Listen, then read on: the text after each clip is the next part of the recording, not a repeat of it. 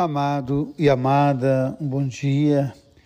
Nos colocando diante da palavra de Deus nesta semana que encerra o ano litúrgico. É muito interessante a gente observar que na nossa vida nós somos a plantação de Deus, como nos fala o apóstolo Paulo.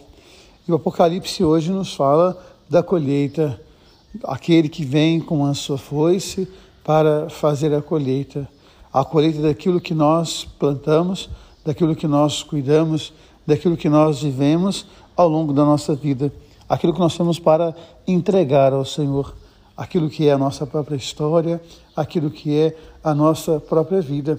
Tem uma parábola muito interessante do nosso tempo, daquele homem que trabalhou muitos anos em uma empresa e ao final do seu trabalho ele foi aposentado entregar para o seu patrão a sua carteira para dar baixa e assim poder curtir a sua vida.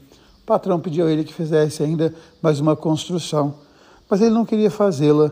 Mas o patrão insistiu e ele acabou fazendo a construção. O patrão deu a ele o melhor material, deu a ele o melhor terreno, deu a ele o melhor projeto. Mas ele já estava aposentado, não queria mais cuidar daquilo, mas ainda assim fez a casa com muito carinho, com muito amor. Uma casa perfeita, uma casa de sonhos. E no final, quando foi entregar a chave ao patrão, o patrão disse a ele: Não, essa casa não é minha, essa casa é sua, é a construção da sua vida. Ele ficou muito feliz porque ele havia construído uma casa com muito amor, com muito carinho, com muito cuidado.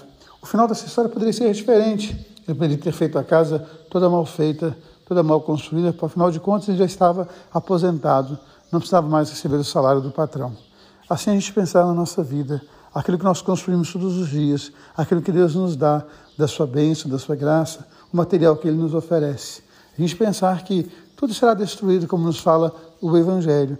Não ficará pedra sobre pedra, mas que nós possamos, a essência daquilo que nós somos, entregar para o Senhor. Senhor, eu fiz o melhor de mim, eu construí o melhor de mim daquilo que o Senhor me ofereceu na vida que às vezes tem suas tormentas, que tem as suas dificuldades, como nos fala o Evangelho.